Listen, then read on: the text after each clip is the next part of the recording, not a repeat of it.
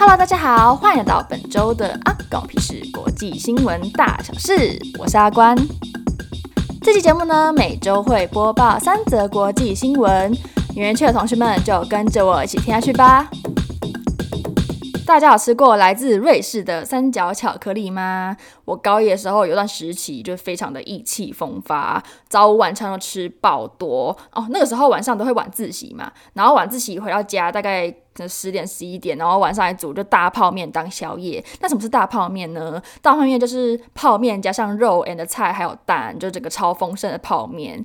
那下课呢，不是在喝饮冰式茶几，就是在嗑这个三角巧克力。那相信大家都有看过这个来自瑞士的黄色三角形长条巧克力。那它呢，其实还有银色。跟黑色的，那银色呢，好像就是牛奶口味，那黑色是黑巧克力口味。那银色我是没吃过啦，但是最常吃的是黑色跟黄色这样。那这条三角巧克力它最大的特色就是，当你咬下去的那个巧克力的时候，会咬到里面甜甜的牛奶粒。Oh my god，那个那个牛奶粒就可以咬半糖数学课，非常好吃。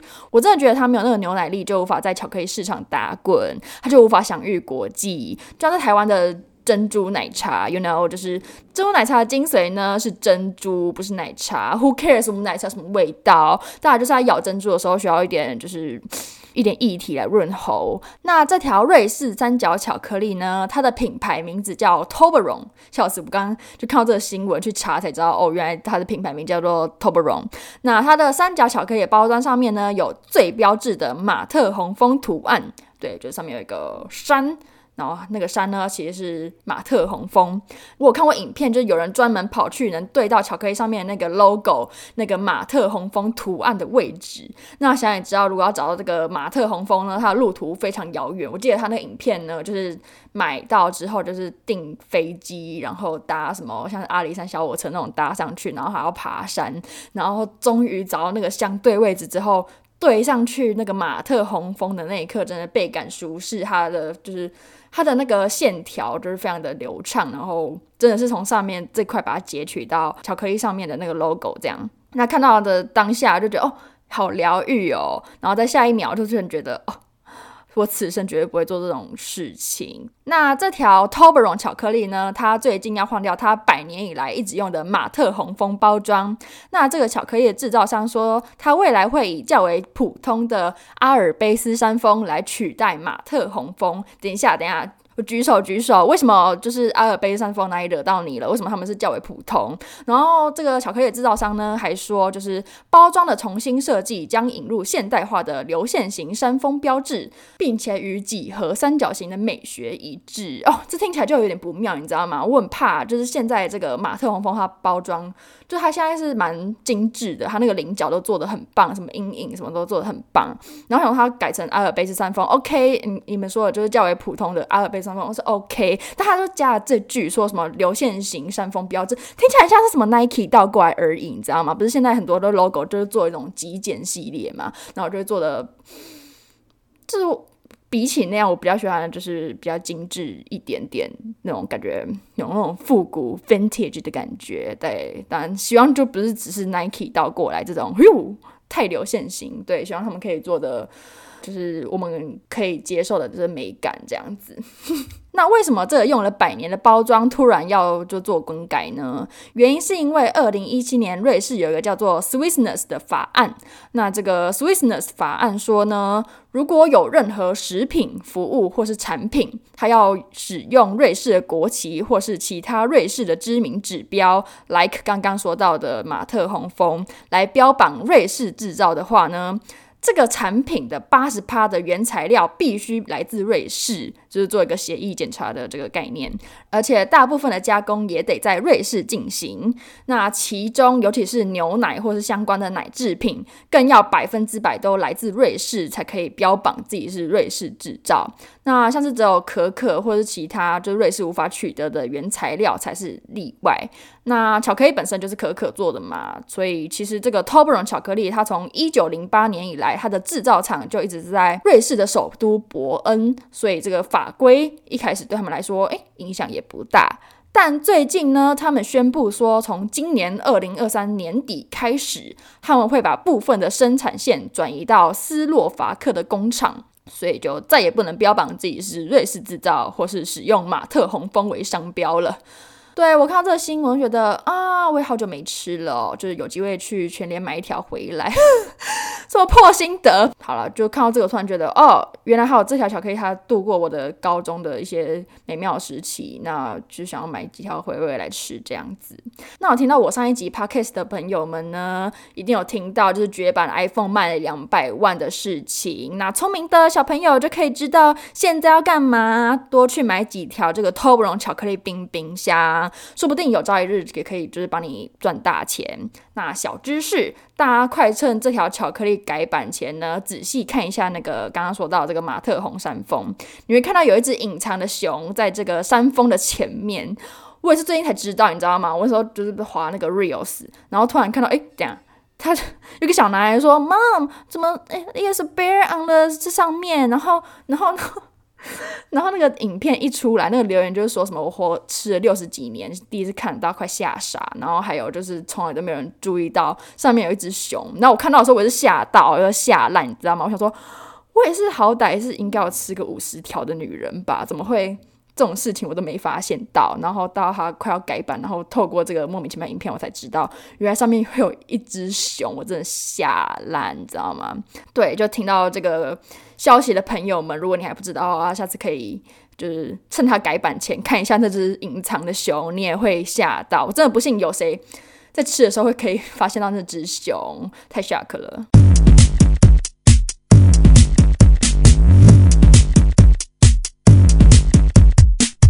则新闻也是非常 shock，叙利亚的官员最近在叙利亚北部的一个地下隧道发现了十名男童。那这十名男童呢，被藏在地下隧道，他们被强迫灌下壮阳药，然后要不停的跟八名伊斯兰国的妇女做爱。他们为什么要被迫做那么可怕的事情呢？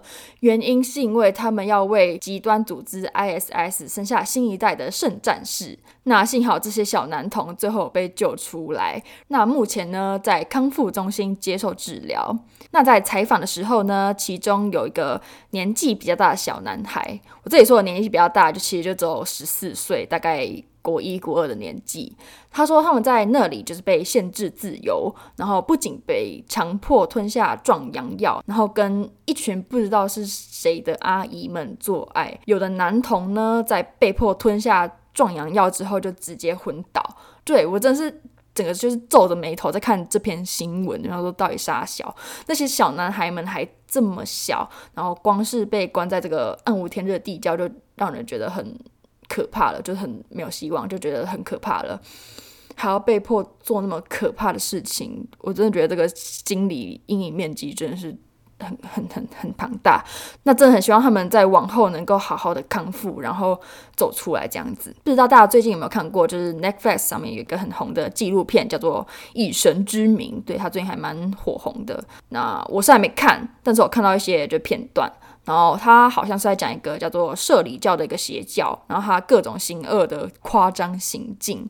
那当中呢，当然也就不缺各种难以想象的性情手法。我自己觉得我在台湾就自己体感那个宗教的风气是没那么强烈，但是我上学期有修一门课，它叫做土耳其概论，就会发现，哎，其实宗教呢对于土耳其的社会是非常非常非常重要的，对，好像空气中怎么吸都是宗教的味道。然后我觉得这上面一个很大的一个文化特色，然后也是它迷人的一个点。然后我就想了想，哎，其实就是看历史课本嘛，就。从古至今，因为宗教而发生的纷争，又或者是产生的各种就世界局面，也是很多。对，所以就觉得好像在台湾，虽然说。体感还好，但是到了国外，宗教真的是一个大回事，这样子。好，反正那时候就上这个土耳其概论的时候呢，老师又说他们土耳其人刚认识你的时候就会劈头问，就是台湾可能就问说，哎，你假爸不？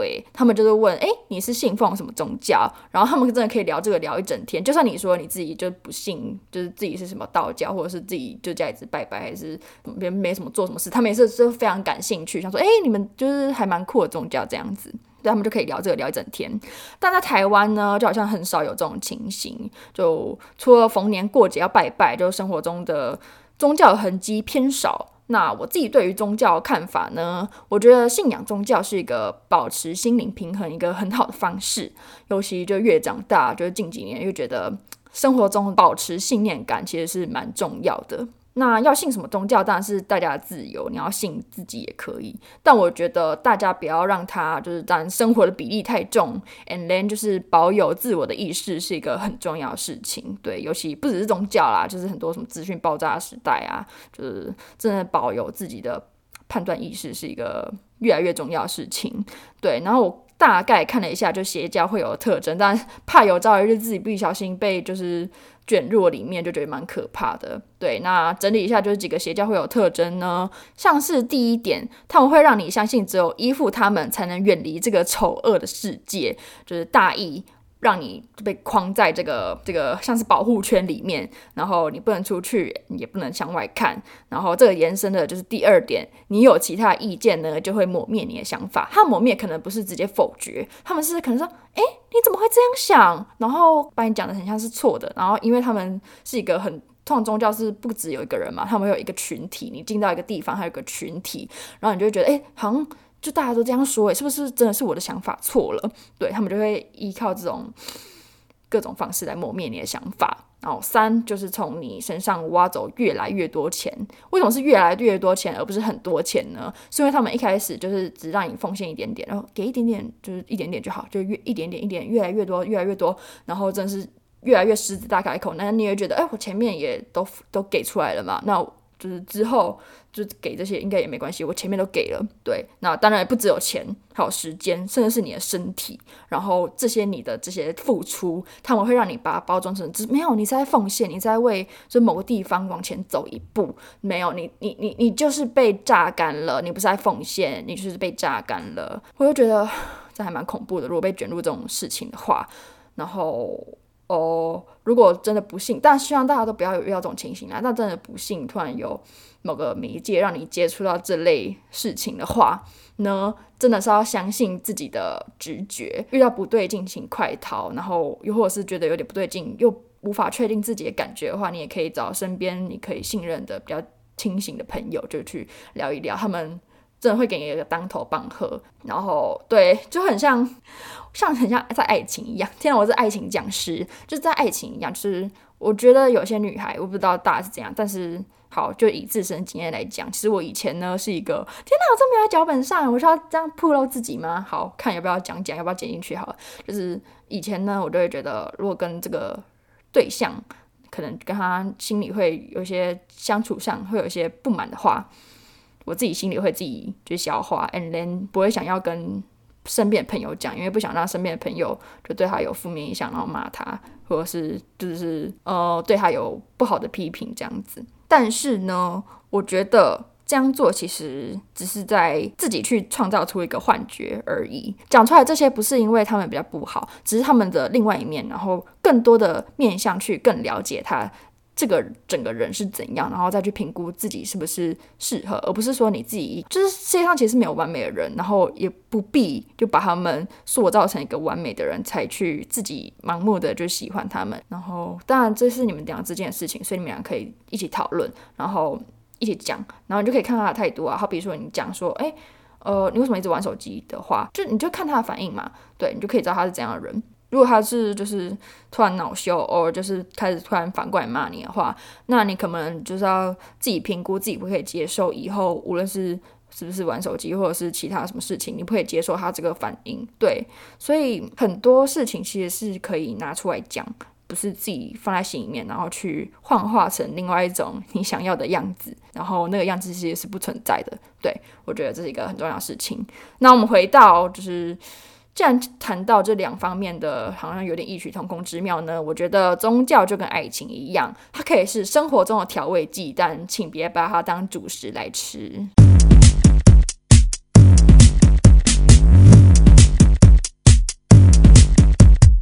这则新闻蛮酷的。美国一名搭乘达美航空的旅客，他在拿行李的时候，发现他的行李箱在运送的时候破损了。那它的外壳呢，有一部分脱落，然后轮子也只剩下一个可以做使用。那好死不死，它降落的地方刚好发生暴风雪。Come on，我也发生过就是行李箱轮子脱落的事件。然后那时候我就拖着。一个巨大行李箱，然后它只剩一个，一没有到巨大，就很重的行李，然后只剩一个轮子可以滚动，然后哦，我真的觉得一个轮子比没有轮子还要没有用，你知道吗？因为用一个轮子拖的话，它会整个整个就另外一边会拖到地板，然后还要维持它一个轮子支撑的话，那个手要花力气更大，然后拿起来就整个扛起来的话又很重，而且里面本来没有想到说要把它。当做一个提起来行李嘛，所以手上还会有其他的东西要拿，所以整个就是看起来非常不方便。然后光是这样子要穿梭在北车就已经快疯了，然后还要刚好降落在就是暴风雪的地方，就觉得哦，真是 torture。这名旅客呢，他就写信反映给达美航空，要要求赔偿。那几天过后，达美航空就回复了他的信件，说这是一项大量索赔，过程需要等一个月时间。然后呢，就给了这个旅客一个卖行李箱的链接，然后他就选了一个之后，达美航空就跟他确认这个行李箱的订单。那两周过后呢，这名旅客他就收到了九个确认订单的信件，他是吓到，想说这怎样，就突然暴寄了九个确认信箱的信件，然后他就把其他九个想说这应该出包吧，他就把其他九个全部都删掉了。又过没多久，他就收到了九个用卡车运过来的巨大包裹，他看到整个吓傻，就是整个就是。一个卡车，然后载着 包，像是堆人山的包裹，然后请您签收这样子，然后什么这怎样？他说这怎样？反正他就是签收了。然后回到家拆包装的时候，发现原来就是达美航空寄过来，总共十三个行李箱。对，你就是弄丢一个，寄过来十三个，堪称就是航空界的湖中女神。那这名旅客想说哦。靠北，航空公司又出包，说好就只要寄一个，总会有十三个啦。好，反正他就想说，算算，就随便挑一个。他就上网查了每个行李箱的价钱。那这些行李箱的价钱呢，大概是坐落在两百到三百美元之间，大概是六千到一万二台币。哦，他就觉得哦，寄过来就算了，还有够贵。好好，好，就挑一个他最想要的那个。然后还要结账的时候，发现诶，原来是免费的这样子。那事后呢，这名旅客联络了达美航空，然后我想说，诶，问一下怎么会有就十三个寄到我家这样子？那达美航空就说呢，哦，sweetheart，你知道我们就是以客为尊出名的嘛，只是这次有点过头了，不然这样好了，我们请行李公司跟你联络。后来呢，行李公司就跟他们联络上了之后，发现，诶。原来是行李箱公司出包，其实只要寄订单上面一个行李箱到他家就好了，不知道哪出错就暴寄了十三个到他家。那网友们看到这件事情也是蛮靠背的，他们就说其实是为了要弄坏其他十二个人的行李箱而做准备啦，哈哈，就蛮靠背的。那我这边呢给个小建议，就是大家如果要托运的行李或者是包包，就尽量不要吊吊饰。我国中的时候呢，地理老师送我一个很好看的这个祈福吊饰，然后我就把它。掉在要托运的包包上面，我也不知道什么，那时候就包包就一直掉的那个，然后我也没有想说要把它拿下来，然后我在拿到的时候，哎，它就不见了，然后那时候还蛮难过的，因为因为那时候还没放榜，那时候考高中嘛，然后还没放榜，然后那时候我就刚好就趁这个放榜的期间出国，然后没想到这个祈福吊饰也不见了。那结果也发现，哈，事与愿愿违啦，没有没有没有上，就是好，那这是之后的事情了。然后有另外一个小建议呢，是你在买行李箱的时候，尽量挑亮眼一点的，就特别一点的，不然的话，这上面贴一些奇怪的贴纸也好。因为下飞机要去拿行李的时候呢，要是你的行李箱是黑色的素面基本款，那要找到自己的行李箱就蛮吃力的，因为。可能一片都会大家都跟你一样，都长得一样，所以就要找的话就是蛮难的。对，那就是以上的小建议。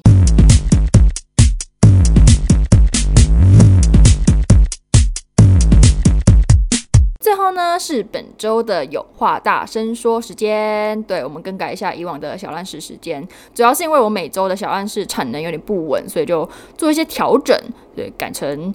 有话大声说，时间就想说啥就说啥。那本周的有话大声说，我想分享一个非常不让人意外的研究，有一个叫做《心理学前线》的一个期刊，看这个研究，他说，即使现在全球疫情已经趋缓了，很多国家都已经解除口罩禁令，但呢，他们这个研究发现啊，对自己外表比较有自信的人们，比较倾向不戴口罩。我刚想说，这不是废话吗？那台湾在三月六号的时候解除了口罩禁令，那现在无论室内室外都不用戴口罩了。以我就是最近的观察呢，在台湾大还是就还是习惯戴口罩，好像这个禁令有解除跟没解除是没差的。那我个人大胆猜测，原因是因为呢大家都戴着，所以自己不戴有点奇怪。那为什么大家都还是选择戴口罩呢？可能是因为就习惯了，and 戴上去会比较好看，所以就选择继续戴口罩。